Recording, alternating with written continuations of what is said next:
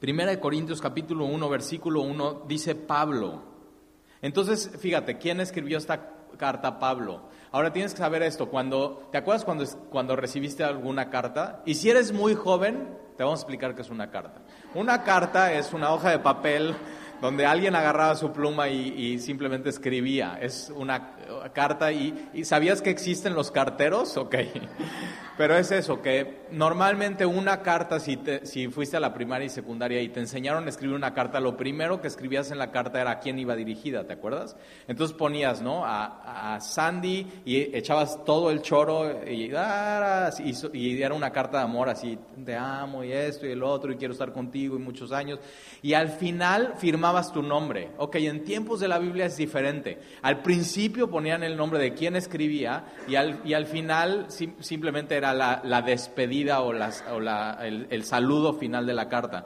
¿Por qué? Porque acuérdate que en, este tiempo de la Biblia eh, las cartas eran escritas en, papiros o en rollos y entonces eh, lo que hacías es que primero la, abrías y lo primero que querías saber es de quién estaba escribiendo.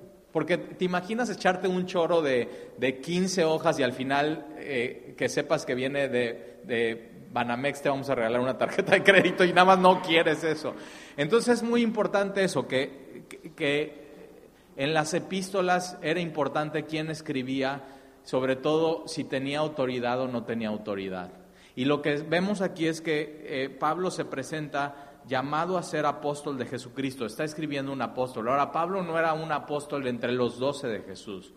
Y, tampoco entre los trece, acuérdate, cuando Judas eh, se ahorca y todas sus entrañas salen y, tragedia, eh, en Hechos capítulo 2 eh, y 3 escogen a un nuevo apóstol y después Pablo va en el camino a, a, qué va a perseguir a cristianos, va a la ciudad a azotarlos, va con cartas de los de la sinagoga a arrestarlos, a, azotarlos en la sinagoga y que casi casi se conviertan al judaísmo y que dejen de seguir a, Cristo. Y lo que pasa en el camino a Damasco es que Jesús se le revela a Pablo y Pablo con una agenda y religioso, era fariseo de fariseos, hebreo de hebreos, seguramente sabía todo el Pentateuco, capítulo a capítulo, versículo a versículo en hebreo. Entonces, muy religioso, creía que conocía a Dios, pero no conocía a Jesucristo. Y si no conoces a Jesús, no puedes conocer a Dios, porque Jesús es la imagen del Dios invisible. Y entonces va en el camino a Damasco, se le revela eh, Jesucristo, se cae del caballo, y no sé si ya tuviste tú una experiencia así, no es de que te caigas del caballo, y, o sea, que simplemente hay una conversión, hay, hay hay un nacimiento de nuevo y, Pablo eh, está ciego, pero le hace esa pregunta a Jesús y le dice, ¿quién eres tú, Señor? Y, de eso se trata el cristianismo, de eso se trata nacer de nuevo, que todos los días queremos saber más y más de Jesús. O sea, ¿quién eres tú? O sea, ¿por qué nos amas? ¿Por qué dices esto? ¿Por qué haces esto? En este caso en particular en mi vida, con esta situación, en mi familia, con mi esposo, en mi matrimonio, con mis hijos, en mi trabajo, con esta situación en la política, con nuestro país, ¿qué hacemos? ¿Qué, tienes tú para nosotros, Señor? Eso es el cristianismo, es caminar con Dios, tener una relación personal con Él. Y la pregunta de Pablo es, ¿quién eres tú, Señor? Y la segunda pregunta es, ¿qué quieres que haga? Y así, y eso es ser cristiano, es todos los días conocer a Dios a través de Jesucristo y decirle, Señor, guíame. Eso es ser lleno del Espíritu. Ser lleno del Espíritu, acuérdate, Corintio habla de los dones espirituales. Estaba de moda hablar en lenguas. Y si tú hablabas más en lenguas, más espiritual eras. Pero ojo, ser lleno del Espíritu no significa solamente hablar en lenguas. Es más, hay gente llena del Espíritu que no habla en lenguas. Pero ser lleno del Espíritu para todos los cristianos, ser guiado por el Espíritu, es ser controlado por el Espíritu. Entonces esas preguntas te las tienes que hacer todos los días de tu vida. Señor, ¿quién eres? Y abrir tu Biblia y decir, Señor, revélate a mí. ¿Quién eres, Señor? Y la segunda pregunta es, ¿qué quieres que haga? ¿Cuál es el siguiente paso en mi vida? ¿Qué hago, Señor? Guíame tú. Y entonces eh, Pablo se está presentando como el apóstol de Jesucristo. Y hay gente que se clava con los nombramientos, y entonces apóstol, profeta, pastor y así. Y hay una onda así en la iglesia, y fíjate, esto pasaba en el puerto, que hasta todos esos rollos les, les crearon divisiones. Y entonces no te claves en los nombramientos en la iglesia. Fíjate, dice Pablo llamado a ser apóstol de Jesucristo. Lo importante y el énfasis no es que eres en la iglesia, porque lo que eres en la iglesia, eso se va a acabar. En el cielo no va a haber así, no va a haber pastores, no va a haber, simplemente en el cielo lo único que importa es de quién eres. Y dice Pablo, apóstol de Jesucristo. Lo importante es si eres o no de Jesús. Si Él ya te tomó así, eh, ibas caminando a perseguir a la iglesia, posiblemente eres enemigo de los cristianos y, de la nada Dios te tumba hacia donde ibas y tienes así un encuentro con Dios, ¡pa! Y entonces él, te toma para Él. Eso es ser cristiano. Sin tú buscarle, Él te aparta para Él. Y entonces apóstol de, de Jesucristo por la voluntad de Dios. Nota que Pablo él no quería ser cristiano. Y, no sé tú, pero yo nunca me imaginé ser cristiano. Yo nunca quise, nunca así, cuando, cuando venía creciendo y estaba en la adolescencia, mis sueños no era, ay, sueño ser cristiano alguna vez. O sea, para mí los cristianos eran los más losers. Así, o sea, así, tienen, o sea, porque así, porque son tan losers necesitan algo y aferrarse a algo. Y así todas mis ideas, y estaba blasfemando. Literalmente así. Y es eso, que Dios va con estos, así, la escoria del mundo. Y, te dice, vente para acá tú. ¿Por qué? Porque después estos que estamos persiguiendo a la iglesia, que nunca pensamos ser cristianos, eh, que, que, no es nuestra voluntad Dios. Es más, la, la, voluntad de nosotros como hombres caídos es todo menos Dios. O sea, si vamos a hablar, vamos a decir mentiras. Si vamos a tomar, va a ser alcohol. Si vamos a hacer esto, va a ser fornicación. Es todo es el hombre caído. Y Pablo es lo que está haciendo, viviendo una vida sin Dios religiosa, porque tienes que saber esto, puedes ser un religioso y vivir sin Dios y sin conocer a Jesucristo. Tienes que tener un encuentro con Él. Y entonces por la voluntad de Dios, no es por tu voluntad. Nadie se vuelve cristiano porque Él quiso, sino porque Dios quiere.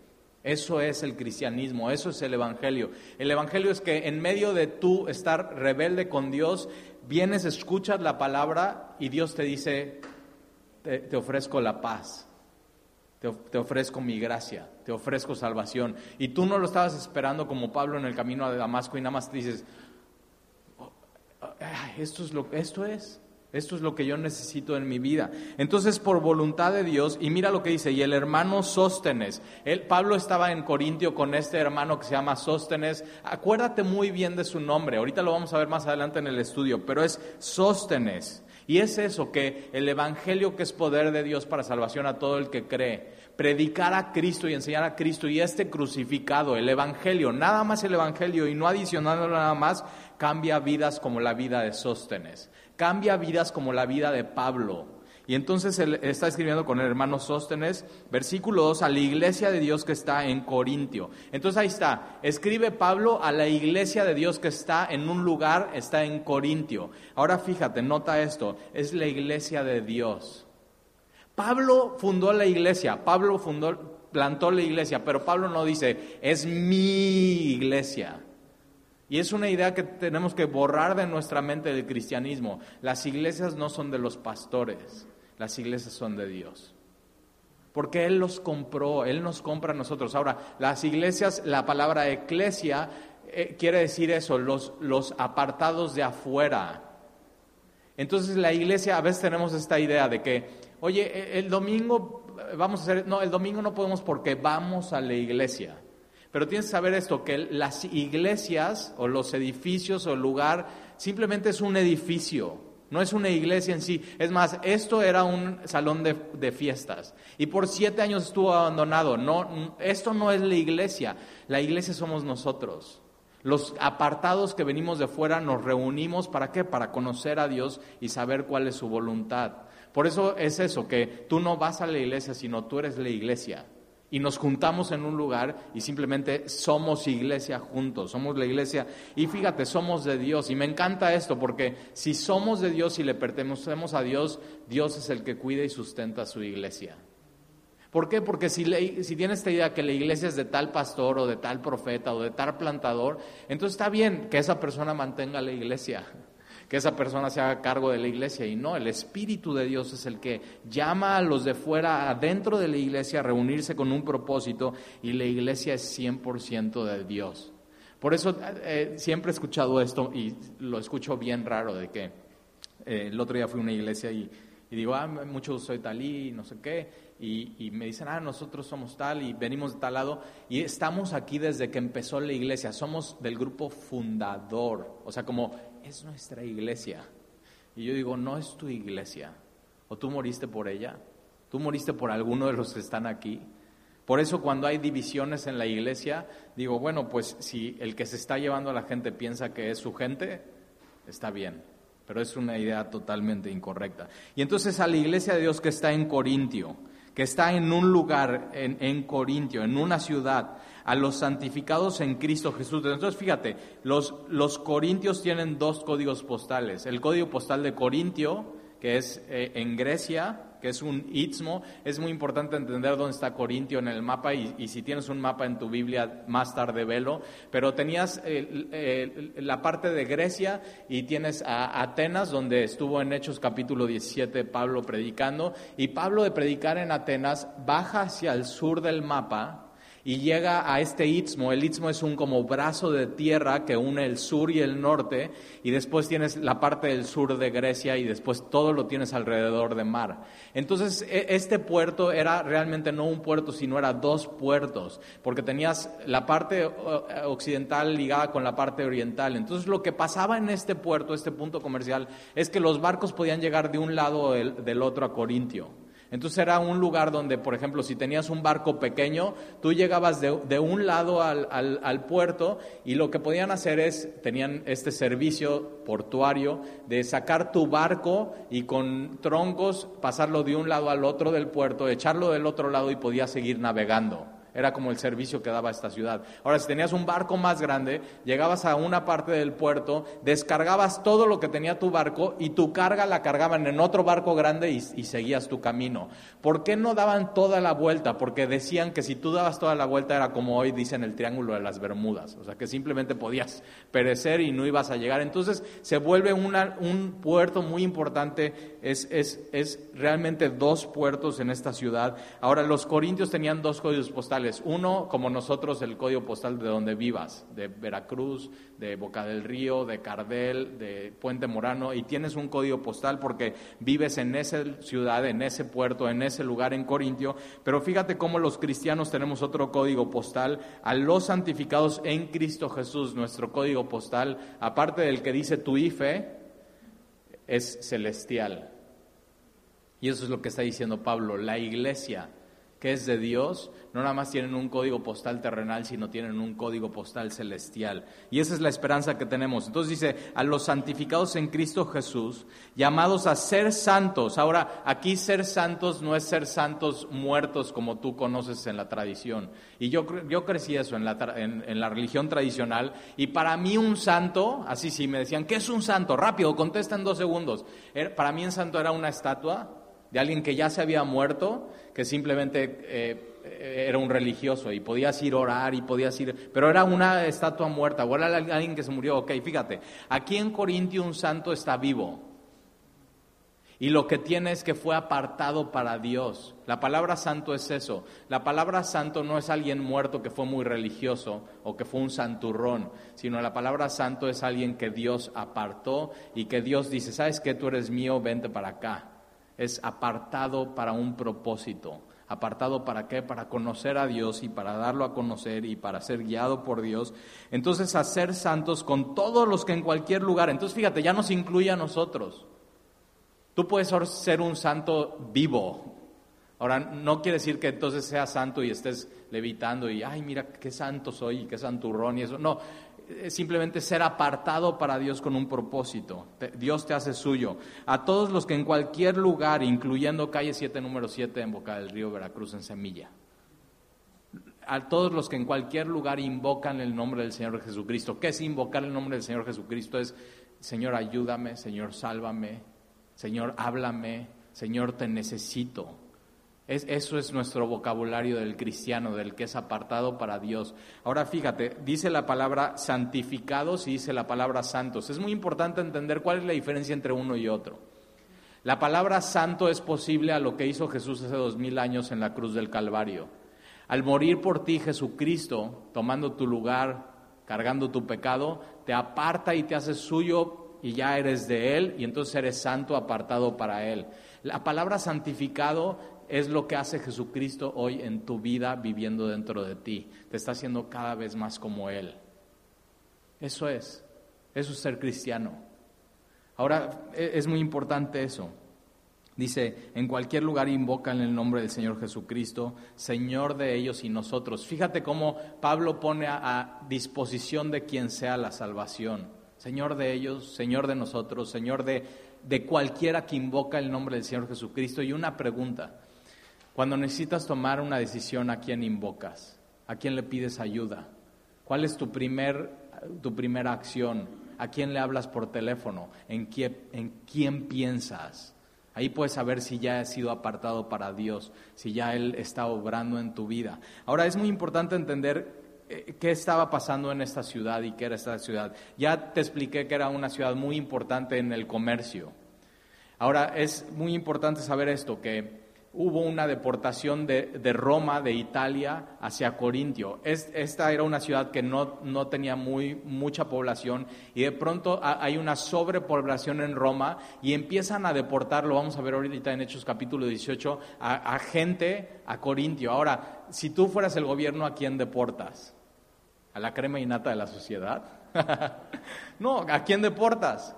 Simplemente eso, a, esclavos, a la escoria de la ciudad. Y estos son los que empiezan a poblar esta ciudad. Pero entonces llegan la escoria de la ciudad, los que nadie quiere, así lo vil y lo, menospreciado, lo vamos a ver en la carta. Y llegan a esta ciudad lo vil y lo menospreciado y lo que primero empiezan a hacer es que haber oportunidades de negocio. Entonces fíjate, lo vil y lo menospreciado, los esclavos, los libres, los judíos, los griegos empiezan a deportar a judíos que eran también menospreciados en Roma y empiezan a hacer dinero, empiezan a volverse nuevos ricos. Y una de las cosas que vamos a ver en la carta es cómo se relacionan los ricos con los pobres, los libres, con, eh, los esclavos, los griegos, con los judíos. Empieza a haber problemas en la iglesia por clases sociales. Y, lo que hace Pablo es, es, ok, ¿cómo vivimos con esta situación sociológica, el Evangelio? Y lo que hace es ponernos unas gafas para ver, ok, ¿cómo podemos ver esto? ¿Cómo podemos seguir con los negocios, con el comercio en Corintio? Y lo que hacía es eso, era atraer mucha gente para oportunidades. Y eso no vemos en nuestro puerto, que gente simplemente viene aquí, ¿por qué? Porque igual aquí hay un trabajo en Pemex. Igual aquí, bueno, pues en las agencias aduanales. Y entonces de pronto así viene gente de, despreciada de otras ciudades. Y yo he visto eso en Veracruz. Llego y, oye, ¿tú de dónde eres? No, pues yo no soy de aquí, yo vengo de Villahermosa. ¿Y por qué viene? No, pues en Villahermosa no había trabajo, entonces me vine para acá porque me consiguieron un trabajo. Entonces la gente viene de diferentes lados a conseguir trabajo a, Veracruz, como lo, hacen, lo, lo hacían en Corintio. Otra cosa que tenía esta ciudad era entretenimiento. Eran los Juegos del Istmo, así como las Olimpiadas las Olimpiadas se hacían en, Grecia, en Atenas, cada cuatro años. Ellos tenían los Juegos del Istmo cada dos años. Entonces era así como, ok, cada dos años ya vienen las Olimpiadas y te imaginas, viene la subselección y después la selección y todos yendo a los estadios. Y, no ves eso en nuestro Veracruz. Así, ah, no, no, pues viene ahora Juan Gabriel, entretenimiento. Y ahora vienen los Bukis, ahora los Tigres del Norte. ahora Y así, evento tras evento. Cada semana hay algo que hacer. Hay algo de entretenimiento. Y eso es lo que estaba pasando en Corintio. Y te imaginas, así como Pablo, después de predicar en la iglesia, no, pues ¿qué van a hacer hoy en la tarde? No, pues vamos a ir al estadio. Y entonces Pablo lo que empieza a hacer es les empieza a decir, ok, vamos, vamos a ir al estadio juntos. Y Pablo empieza a, inmiscuirse con ellos, pero les empieza a, a, enseñar cómo ver los deportes por medio del Evangelio. Y eso es lo que vamos a ver en esta carta. No es vivir apartados de Corintio, sino es, ok, ¿cómo vivimos con los corintios? Pero reflejando la gloria de Dios. Y eso es lo que empieza a hacer Pablo aquí con el entretenimiento. Ahora, otra cosa que había en este puerto era inmoralidad. Fíjate, en las obras de teatro eh, grecorromanas, si salía alguien borracho, era un corinto. O sea, estaba así el puerto lleno de borrachos y no nada más eso, si tú eras eh, inmoral y fornicario y adúltero y, no eras de Corintio, te decían, ah, mira, ahí viene el Corinto. O sea, ya se habían hecho una fama de inmorales, de borrachos, de fornicación, de adulterio. Es más, si Ricky Martin hubiera vivido en esta época, él haría el, himno nacional de Corintio y, y así, viviendo la vida loca. Y esto es lo que estaba pasando aquí, en el puerto. ¿Y, no pasa esto en nuestro Veracruz? Ya no había morales, ya no, había familias, todo se estaba destruyendo, cada quien hacía lo que quisiera. Y ahora, junto con la inmoralidad, florecía el paganismo. Y eso es lo que vemos en, Corintio. Había, por ejemplo, eh, antes de en tiempos de Pablo, pero todavía lo estaba resintiendo la ciudad, había el templo de, eh, había el templo de Afrodita. Y entonces lo que había eran mil sacerdotisas en el Acrópolis. Y todas las noches estas mil sacerdotisas bajaban a la ciudad a recolectar diezmos y ofrendas a cambio de sus servicios. Y eso estaba pasando en la ciudad. Inmoralidad, decadencia,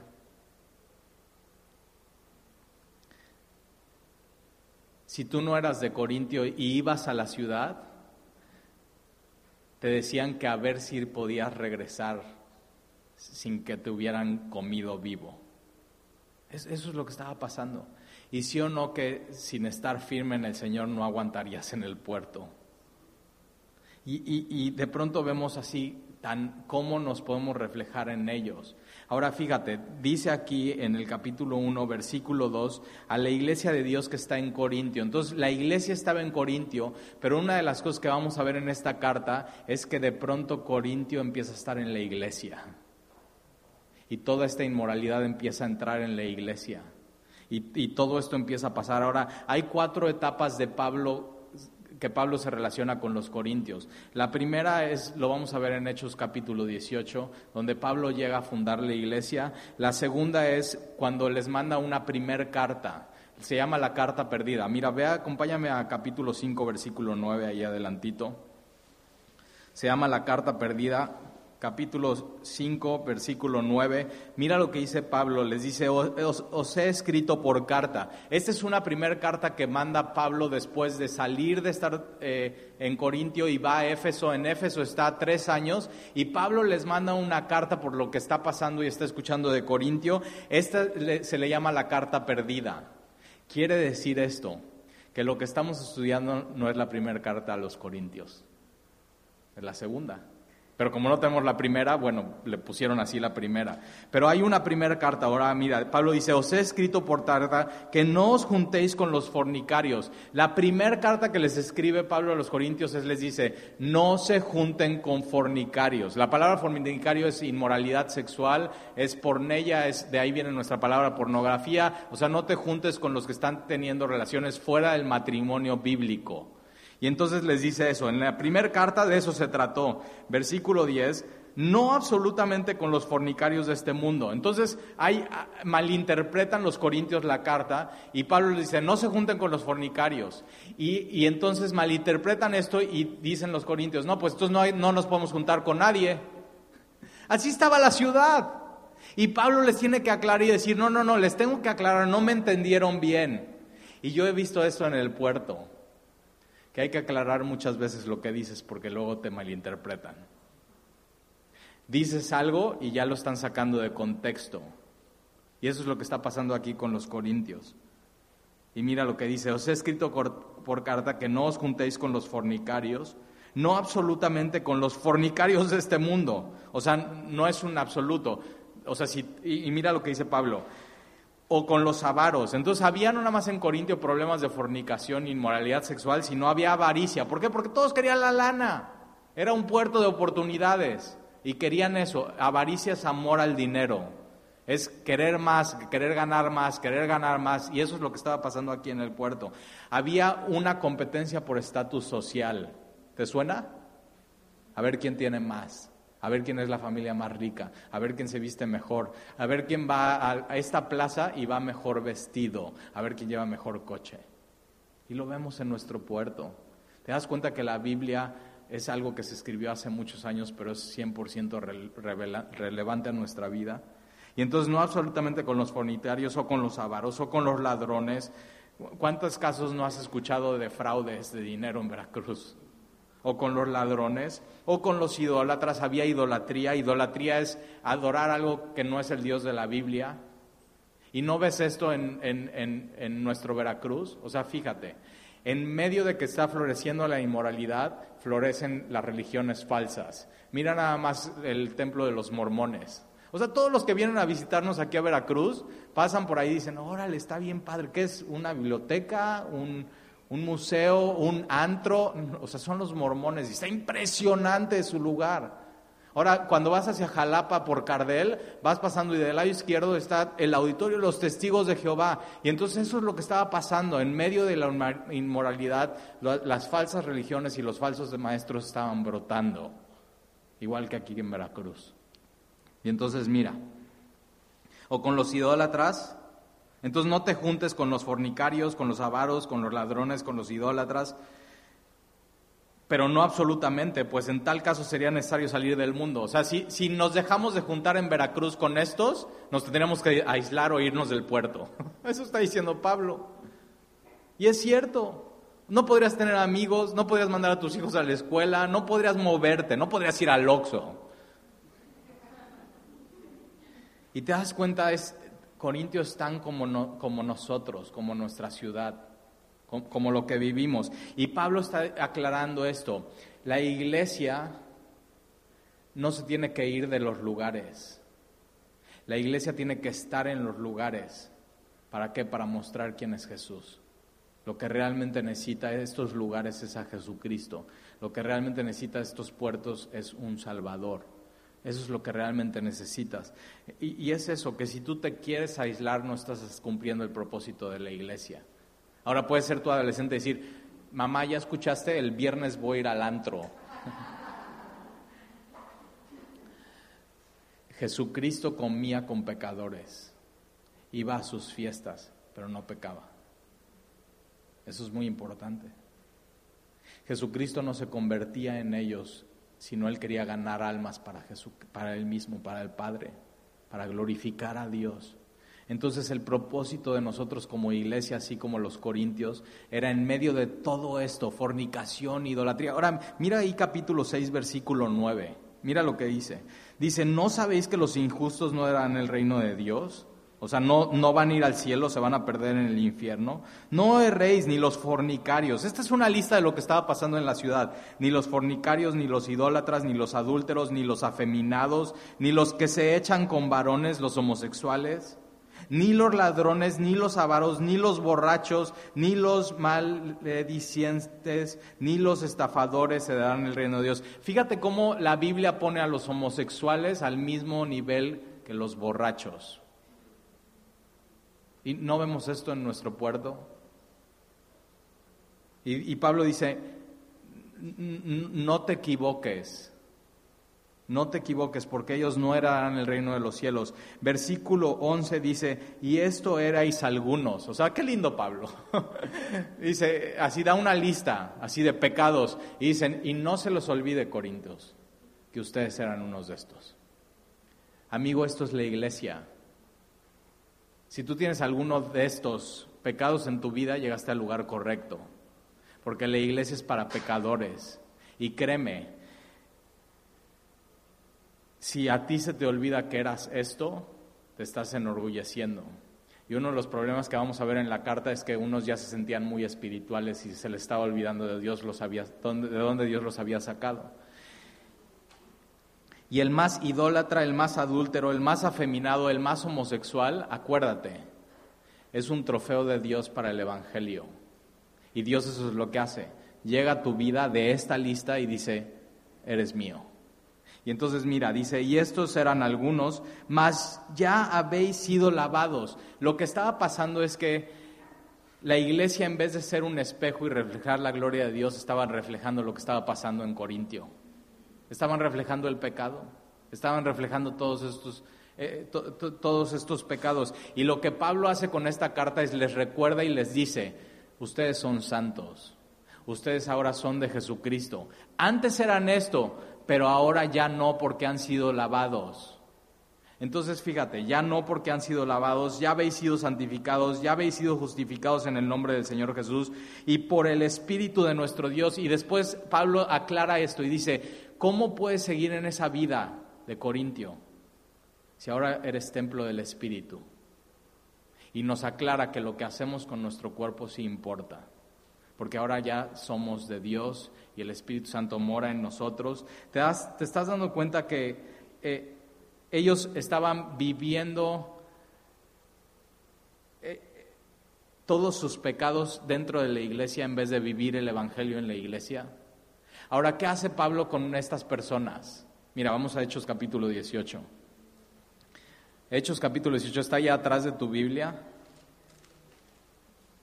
Y no sé tú, piensa por un segundo, si tú quisieras plantar una iglesia, ¿dónde irías? O sea, ¿dónde, es fácil? plantar una iglesia. Y mira lo que hace Pablo. ¿Qué hace Pablo con este tipo de gente, con los corintios? Hechos capítulo 18, versículo 1 dice, después de estas cosas Pablo salió de Atenas y fue a Corintio. O sea, estaba en el norte y fue al sur por el Istmo. Hechos capítulo 18. Y hay un judío llamado Aquila, natural del Ponto, recién venido de Italia con Priscila su mujer, por cuanto Claudio había mandado que todos los judíos saliesen de Roma y fue a ellos. Entonces viene la deportación, toda la escoria sale de Roma, se va a Corintio y empieza a nacer esta ciudad o a renacer porque ya había sido, pero se había terminado. Versículo 3, y como era del mismo oficio, se quedó con ellos. Nota cómo Pablo, aparte de ser pastor y antes ser rabí, tenía un oficio y sabía trabajar. Y entonces, y como era del mismo oficio, se quedó con ellos y trabajaban juntos, pues el oficio de ellos era hacer tiendas. Y Pablo lo que primero llega a hacer en una ciudad así como los corintios, adúlteros, fornicarios, ladrones, borrachos. Pablo en vez de apartarse y decir, no, o sea, me van a contaminar, yo soy cristiano, yo no me llevo con esa chusma. Pablo lo que empieza a hacer es empieza a involucrar con los corintios, empieza a trabajar en donde ellos están trabajando y empieza a hacer tiendas, empieza a hacer luz y sal. ¿Dónde? En el trabajo. Empezando ahí. ¿Dónde? En las escuelas, ¿Dónde? En el parque. ¿Dónde? En los restaurantes. Donde iba Pablo estaba reflejando y viviendo el Evangelio en el puerto. Y es algo que tenemos que aprender como cristianos. Donde Dios te tenga, tú tienes que ahí reflejar el Evangelio. Y entonces mira, versículo 3, eh, eh, y como eran del mismo oficio, se quedó con ellos y trabajaban juntos, pues el oficio de ellos era hacer tiendas. Entonces empieza a hacer relaciones, empieza a hacer amistades, versículo 4, y discutía en la sinagoga todos los días de reposo. Entonces cada sábado Pablo empezó a ir a la sinagoga y cada sábado estaba discutiendo con ellos y persuadía a judíos y a griegos. A la sinagoga no nada más iban judíos, sino iban griegos temerosos de Dios, que todavía no se habían convertido, pero estaban interesados por Dios. Y siempre la estrategia de Pablo es llegar a las, a las, con los religiosos con los judíos, a la sinagoga, y de ahí, si no reciben el Evangelio, se iba a los gentiles. Versículo 5, y cuando Silas y Timoteo vinieron de Macedonia, Pablo estaba entregado por entero a la predicación de la palabra. Mira lo que necesita una ciudad como Corintio, necesitan la palabra. Fíjate cómo no llega y dice, y Pablo entonces empezó a hacer manifestaciones del Espíritu Santo y hablar en lenguas. Y Pablo entonces empezó a hacer milagros asombrosos. o sea, Pablo ve la decadencia de la ciudad y lo que empieza a hacer es predicar la palabra. Eso es lo que necesita tu alma.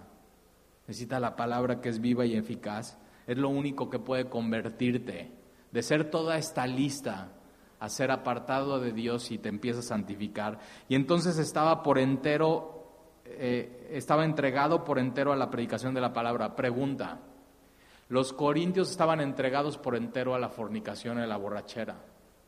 Y en medio de eso, Pablo decide entregarse por entero al Señor. ¿A qué te estás entregando hoy? En medio del puerto. Testificando a los judíos que Jesús era el Cristo. Fíjate lo que necesitan estas personas que están alejadas de Dios. Necesitan a Jesús el Mesías. Necesitan a Jesús como su Salvador. Y puede ser que tú estés hoy aquí y seas un corintio. Y así te digan, así tengas fama de eso. Ay, mira, ahí viene el corintio. O sea, el borracho, el adúltero, el viviendo la vida loca, el simplemente desenfrenado, siguiendo tus deseos, tus apetitos, tus instintos, quieres esto, lo tomas.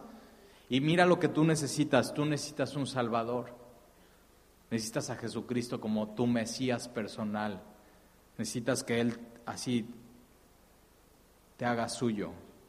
Versículo 6, pero poniéndose y blasfemando estos, entonces fíjate, va Pablo y les dice, necesitas un Salvador, necesitas un Mesías. Y los religiosos dicen, no necesitamos eso.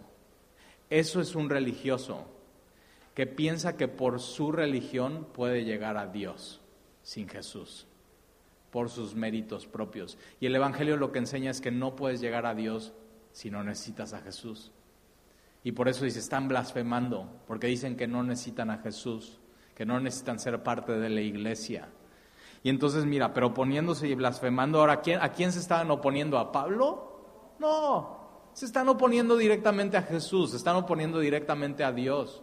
Y tienes que saber esto hoy. Si tú estás viviendo una vida como los corintios, estás oponiéndote a Dios, estás mm, así resistiendo su amor y su gracia. Pero poniéndose y blasfemando esto, les dijo, sacudiéndose los vestidos. Entonces, ¿te imaginas? Pablo se enoja con ellos. Y está así en el púlpito y está diciendo, necesitas a Jesús, necesitas a Jesús, necesitas a Jesús, necesitas un Salvador, necesitas a Jesús. Y está así, simplemente diciendo ese mensaje. Acuérdate, 1 Corintios dice, todo lo que hice fue predicar a Cristo y este crucificado. Ese es el mensaje de Pablo. Está diciendo, necesitas a Jesús y la cruz, necesitas a Jesús. Y entonces simplemente no lo reciben, rechazan, se oponen a Dios. Pablo agarra sus vestidos y se los hace así. Y hace, o sea, un mega coraje. Te imaginas todo rojo así, Pablo. Como, oh, ¿qué onda con...? O sea, nada más no agarran la onda. Llevo semana tras semana tras semana predicando. ¿Conoce a alguien así que nada más se opone? Y entonces mira lo que dice Pablo. Vuestra sangre sea vuestra propia cabeza. ¿te imaginas?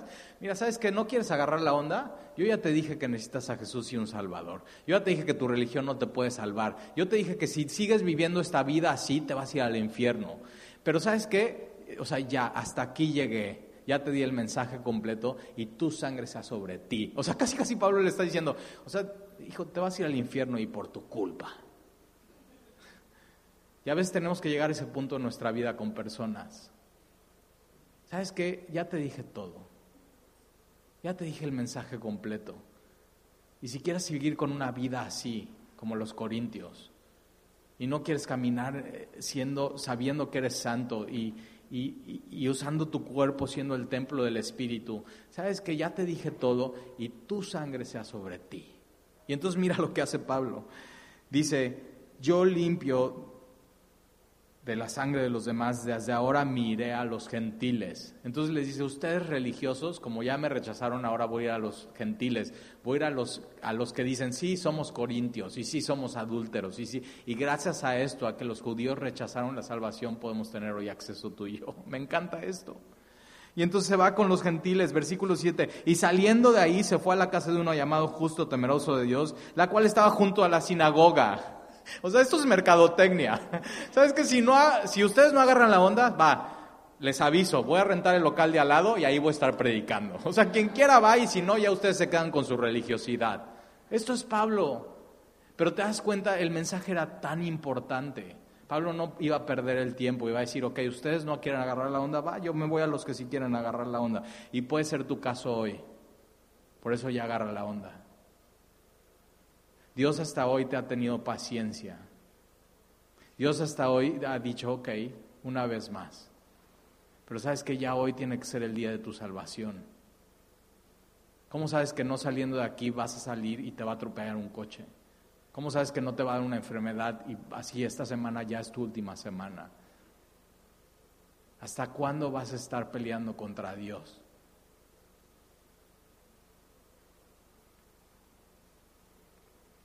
Versículo 8, y Crispo, el principal de la sinagoga, creyó en el Señor. El principal de la sinagoga era como el pastor de la sinagoga. Entonces no agarran la onda los religiosos, pero el mero, mero líder dice, no, ¿saben qué? Ahí se ven, yo me voy al lado. y los deja. y tienen que contratar un nuevo principal de la sinagoga. Pero esto hace Dios. Hasta el líder de los religiosos que no quieren aceptar a Cristo le dice, vente. Y, simplemente te cambia de un lado al otro. Eso es, eso es arrepentimiento. Y te imaginas, él, él pudo haber dicho, no, ¿y qué van a pensar de mí? Pues soy el mero mero soy el principal. ¿Sabes que cuando llega Jesús a tu vida te vale lo que piense la gente de ti? Simplemente dices, ¿sabes que yo voy contigo, Señor? Me voy a quedar sin amigos. o sea, ¿te imaginas este cuate tuvo que, o sea, su página internet y su Facebook lo? Ya, ya no era eso. pero es eso, que Cristo te da una nueva identidad. Y eso es el Evangelio. Y eso es lo que estaba haciendo en medio de, de los corintios. Y entonces, fíjate, y entonces creyó en el Señor con toda su casa. Y es eso, es muy importante que tú, hombre, recibas el Evangelio, porque al tú recibir el Evangelio, la bendición va a venir para toda tu familia. Un hombre que se convierte, que es la cabeza de la familia, que está dando influencia a su familia, que sus hijos chiquitos lo están viendo como un ejemplo, un hombre en Cristo, humilde, que ama al Señor, que ama su palabra, es de gran influencia a los hijos. Y queremos ver eso y queremos orar en esta semana por los hombres de Veracruz, porque lo que vemos en las iglesias es más mujeres que hombres. Y decimos, no, queremos que Dios salve a los hombres, que son la cabeza de la casa. Y muchos, fíjate, y muchos de los corintios, adúlteros, fornicarios, idólatras, borrachos, y muchos de ellos, oyendo, creían. Fíjate lo que necesita el puerto, necesitan oír la palabra porque por medio del oír viene la fe, por medio del oír la palabra. Eso es lo que necesitan los que no conocen a Dios. Escuchar el Evangelio, escuchar lo que dice la Biblia y oyendo creían y eran bautizados. Y es eso, el ser bautizado no te salva, pero simplemente es decirle al mundo, sabes que yo me identifico con Jesucristo, con su muerte y su resurrección, soy de Él. Eso es así radical. Y ve un avivamiento en esta ciudad. Y acuérdate lo que dice la Biblia, donde abunda el pecado, sobreabunda la gracia. Y Dios empieza en esta ciudad llena de pecados, así a agarrar tesoros de su gracia y los empieza a poner en su pared. Y dice, vente para acá, tú eres mío. Tú, ah, tú eres el peor, tú eres mío. Y tú eres esta, sí, tú eres mío. Y eso es lo que hace Dios a través del Evangelio. Cuando tu voluntad no era eso, te agarra y te toma y te hace para él. Versículo 9, entonces el Señor dijo a Pablo en visión de noche, entonces Dios está haciendo grandes cosas en la ciudad y Pablo y el Señor dijo a Pablo en visión de noche, no temas y no hable y no calles, mira lo que necesita nuestro puerto y nuestras ciudades, que no te calles y hables. El mundo te quiere tapar la boca. Y yo, yo he visto esto en cristianos, de pronto se convierten y el primer amor y dices, wow, o sea, qué increíble. Ve estas verdades, ve lo que Dios hace, transforma vidas, transforma familias y, entonces vas y hablas con tus vecinos, hablas con tus papás y así, y de pronto empieza a pasar el tiempo y te empiezas a callar. Y tienes que escuchar esto del Señor diciéndote, en medio de este puerto, tú tienes que no callarte y seguir hablando porque lo único que puede transformar este puerto es la palabra. Entonces sigue hablando. Ahora, ¿por qué seguimos hablando? Porque mira, dice, si no habla y no calles, porque yo estoy contigo. ¿Sabes por qué hablamos? Porque tenemos a Jesús dentro y no podemos callar. Estar callados de este tesoro que tenemos es rebeldía a Dios. Entonces simplemente no calles. Lo que necesitan tus amigos borrachos, adúlteros, idólatras, drogadictos, es a Jesús. Entonces no calles. Te van a querer tapar la boca, pero no calles, porque yo estoy contigo. Entonces fíjate, cuando, y dices, Talí, es que a mí me da mucha pena hablar y no sé ni qué decir. Ok, Jesús dice que está contigo. Y simplemente ahí en oración dile, Señor, ayúdame. Tú estás conmigo. ¿Qué digo? Enséñame, Señor. Así derrita el corazón de esta persona en lo que estoy hablando. Porque yo estoy contigo y ninguno pondrá sobre ti la mano para hacerte mal. Y mira lo que dice Jesús de Corintio porque yo tengo mucho pueblo en esta ciudad. Sí, los adúlteros, los fornicarios, los homosexuales, las prostitutas, los borrachos. Cuando Dios ve a nuestro puerto, no ve eso, sino ve precristianos, que lo único que están esperando es que tú les hables. Eso es lo que está haciendo Dios. Entonces háblales, diles cuánto Dios les ama, diles que lo que necesitan no es moralismo, sino es el Evangelio. Lo que necesitan es la cruz, lo que necesitan es conocer a Dios. Y mira lo que hace Pablo, y se detuvo ahí un año y seis meses. Entonces Pablo ve una oportunidad y dice, ¿sabes que yo voy a estar aquí predicando un año y medio sin parar? Y está predicando un año y seis meses. Ahora, ¿qué les está enseñando? Mira lo que dice ahí tu Biblia. La palabra de Dios. Lo que necesitan los adúlteros, los borrachos, los pecadores, las prostitutas, los homosexuales, es la palabra. Es que les enseñemos qué dice Dios. Eso es lo que necesitan. Necesitan conocer quién es Jesús, necesitan conocer quién es el Mesías, necesitan conocer quién es Cristo, necesitan la verdad. Porque Romanos 1 dice que habiendo conocido a Dios no le dieron gracias, sino que se apartaron y, en sus razonamientos y en su sabiduría y que escogieron la mentira y desecharon la verdad. La gente necesita saber la verdad. La gente necesita saber del Evangelio. La, gente necesita que les enseñes la palabra. Y acuérdate lo que dice 1 Corintios Pablo. Dice, cuando yo estuve en Corintio, me propuse solamente predicar a Cristo y este crucificado. O sea, Pablo no, ok, les voy a dar siete hábitos del cristiano altamente efectivo. O sea, ¿cómo? O sea, lo único que necesitan es saber quién es Jesús y que tienen, necesitan un Salvador. Versículo 12. Pero siendo Galeón procónsul de Acaya, los judíos le levantaron eh, de común acuerdo contra Pablo. Y siempre que vayas a querer predicar la palabra en un lugar así, te van a querer callar la boca. Y fíjate, se levantaron contra Pablo y le llevaron al tribunal, diciendo, este persuade a los hombres a honrar a Dios contra la ley. Y, Pablo no estaba persuadiendo a honrar a Dios contra la ley. Acuérdate que en, esos tiempos era la adoración al César y le tenías que poner incienso al César. Esa era la moda y la tradición. Y es muy importante, nosotros no predicamos contra el César o contra poner incienso o contra el Halloween o contra el catolicismo, contra, no predicamos en contra de algo. Los cristianos no nos tenemos que dar a conocer porque estamos en contra de algo, sino predicamos a Cristo y a este crucificado. En el momento que la gente entienda a Cristo y este crucificado, deja lo demás. No, no les tienes que ni enseñar, simplemente es eso. Eh, Cristo y este crucificado les da la libertad de simplemente dejar todo lo demás y seguir a Jesús. Y entonces fíjate, versículo 14, y al comenzar Pablo a hablar, Galión dijo a los judíos, si fuera alguno agravio, alguno crimen enorme, o oh judíos, conforme ha hecho yo, os toleraría. Pero si son cuestiones de palabras y de nombres y de vuestra ley, vedlo vosotros, porque yo no quiero ser juez de estas cosas. Entonces el procónsul les dice, ¿sabes que Si son cosas de religión, a mí no me metan. O sea, simplemente resuélvanlo ustedes. Y los echó del tribunal. Entonces no les sirvió llevar a Pablo ante el, ante el cónsul. Versículo 17. Entonces todos los griegos, los gentiles, apoderándose de Sóstenes, Ahí está Sóstenes, ¿te acuerdas? Principal de la sinagoga. Entonces fíjate, renuncia a Crispo, se va con Pablo, ponen y contratan a Sóstenes y está como principal de la sinagoga. Y después Sóstenes llega a esta reunión y está queriendo predicar contra Pablo, eh, enemigo de Pablo. Y entonces se apoderan de Sóstenes, principal de la sinagoga, y lo golpean delante del tribunal. O sea, le dan una calentadita y lo golpean delante del tribunal, pero a Galeón nadie se, nadie se levantaba de ellos. Entonces Galeón simplemente dice, pues denle duro. y está ahí este Sóstenes siendo golpeado y se le voltea la tortilla y él venía a hablar contra Pablo y de pronto, ¡pa! Le, están golpeando a él y tienes que saber esto. En el Evangelio, tus peores enemigos, Dios los puede volver tus mejores aliados.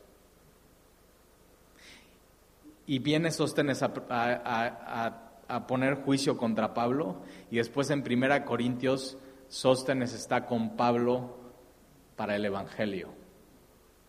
Te voy a dar un ejemplo. Cuando mi esposa se convirtió, ella se convirtió primero que yo, yo era su peor enemigo para el Evangelio. O sea, le decía, Sandy, estás loca, ¿cómo vas a ir a eso? Así simplemente yendo contra ella, o sea, qué, locura, cómo la Biblia... Y, ella empezó a ir los martes a un estudio verso a verso, capítulo a capítulo, y, y después me empezó a decir que quería ir los domingos. Y yo, o sea, ¿cómo? Es nuestro día familiar. Y empecé a ir contra ella. Me volví su enemigo en el Evangelio. Y hoy, gracias a Jesús, soy su mejor aliado. Eso hace Jesús. Transforma familias y cambia personas. Porque tenemos un Dios vivo tenemos un Dios que tú estás en contra de Él y de pronto te dice, ¿qué decías? si te agarra y te enamora y te dice, ahora eres mío.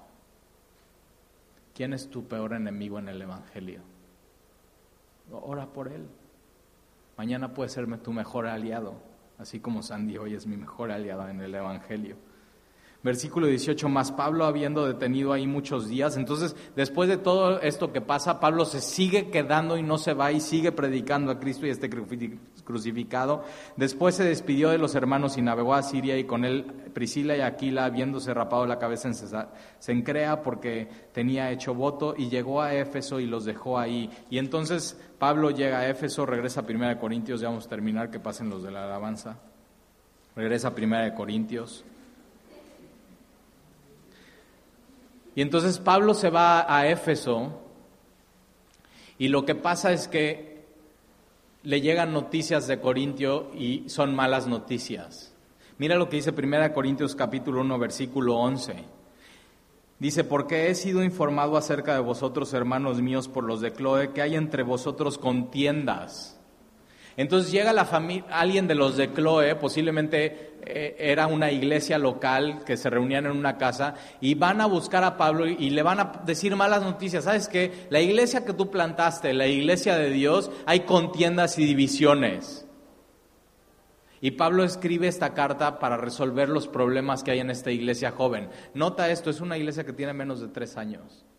Y en una iglesia joven hay problemas. ¿Por qué? Porque necesitamos más y más de la palabra. Necesitamos ser más enseñados. Y a la hora que Pablo les empieza a aclarar las cosas, la iglesia empieza a madurar y a crecer. Y no solamente eh, eh, eh, recibe noticias de ellos, sino al final de, Corintios dice que mandan una delegación de, tres personas a decirle a Pablo lo que estaba pasando y seguramente esta delegación trae una carta con preguntas a Pablo. A partir del versículo 7 en esta carta, Pablo les va a contestar sus preguntas. Ahora, ¿de qué les va a contestar sus preguntas? Sobre eso, sobre inmoralidad, sobre el matrimonio, sobre el divorcio, sobre la soltería, sobre si tienes hijas, qué hacer con ellas. Y les empieza a instruir en cada una de las partes de su vida. Otra cosa que Pablo les empieza a aclarar y les empieza a decir es sobre los dones.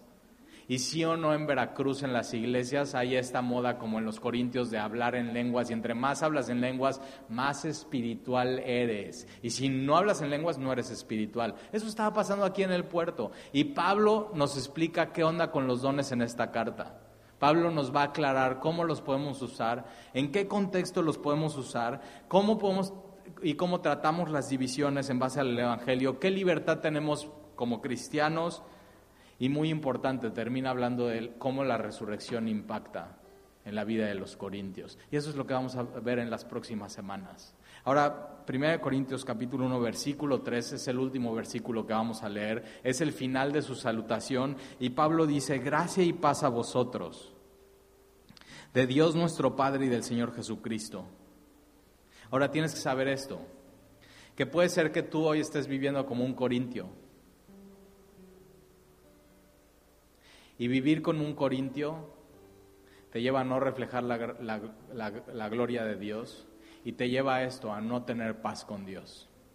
Porque estás rebelándote contra lo que Dios quiere para tu vida. Vivir como Corintio te lleva a no tener paz, a no sentirte pleno, a no sentirte lleno. Y mira lo que dice Pablo, gracia y paz. Y lo que hace Dios es eso. Simplemente tú ibas en tu camino, en tu vida, te das cuenta que eres un corintio y llega Dios a tu vida y te dice, quiero darte mi gracia quiero perdonarte, quiero hacerte mío, quiero cambiarte, quiero transformar tu vida. Y la gracia, fíjate, después de la gracia viene la paz. Paz con Dios. Y los corintios estaban viviendo así porque no conocían a Dios, porque no tenían paz de Dios. Y cuando recibes la gracia, Dios te da también su paz. Una paz que sobrepasa todo entendimiento. De poder vivir en el puerto, así, este puerto. Y decir, sabes que yo estoy en paz con Dios. Y sabes que si hoy cierro mis ojos y me muero, voy a estar delante de Él y soy salvo. Y eso es lo que quiere hacer Dios. Dice, mira, gracia y paz a vosotros, de Dios nuestro Padre y del Señor Jesucristo. Ahora nota esto, primero va la gracia y luego la paz. Tú no puedes tener paz si no recibes su gracia, si no recibes su favor, si no recibes lo que no te mereces. Y Dios quiere darte hoy eso, su gracia para vivir el Evangelio en este puerto. Te quiere dar su paz. Y fíjate esto, así como gracia y paz no se pueden separar, Dios el Padre no se puede separar de Jesucristo. Y tú puedes decir hoy, Talí, es que, mira, yo llevo mi, espiritualidad pues a mi manera. O sea, yo, yo y Dios estamos bien. Pero fíjate, así como gracia y paz no se pueden separar, Dios y Jesucristo no se pueden separar. Tú no puedes tener gracia y paz si no tienes a Jesús en tu, corazón. Y Dios está haciendo eso hoy. Te está ofreciendo a ti, Corintio,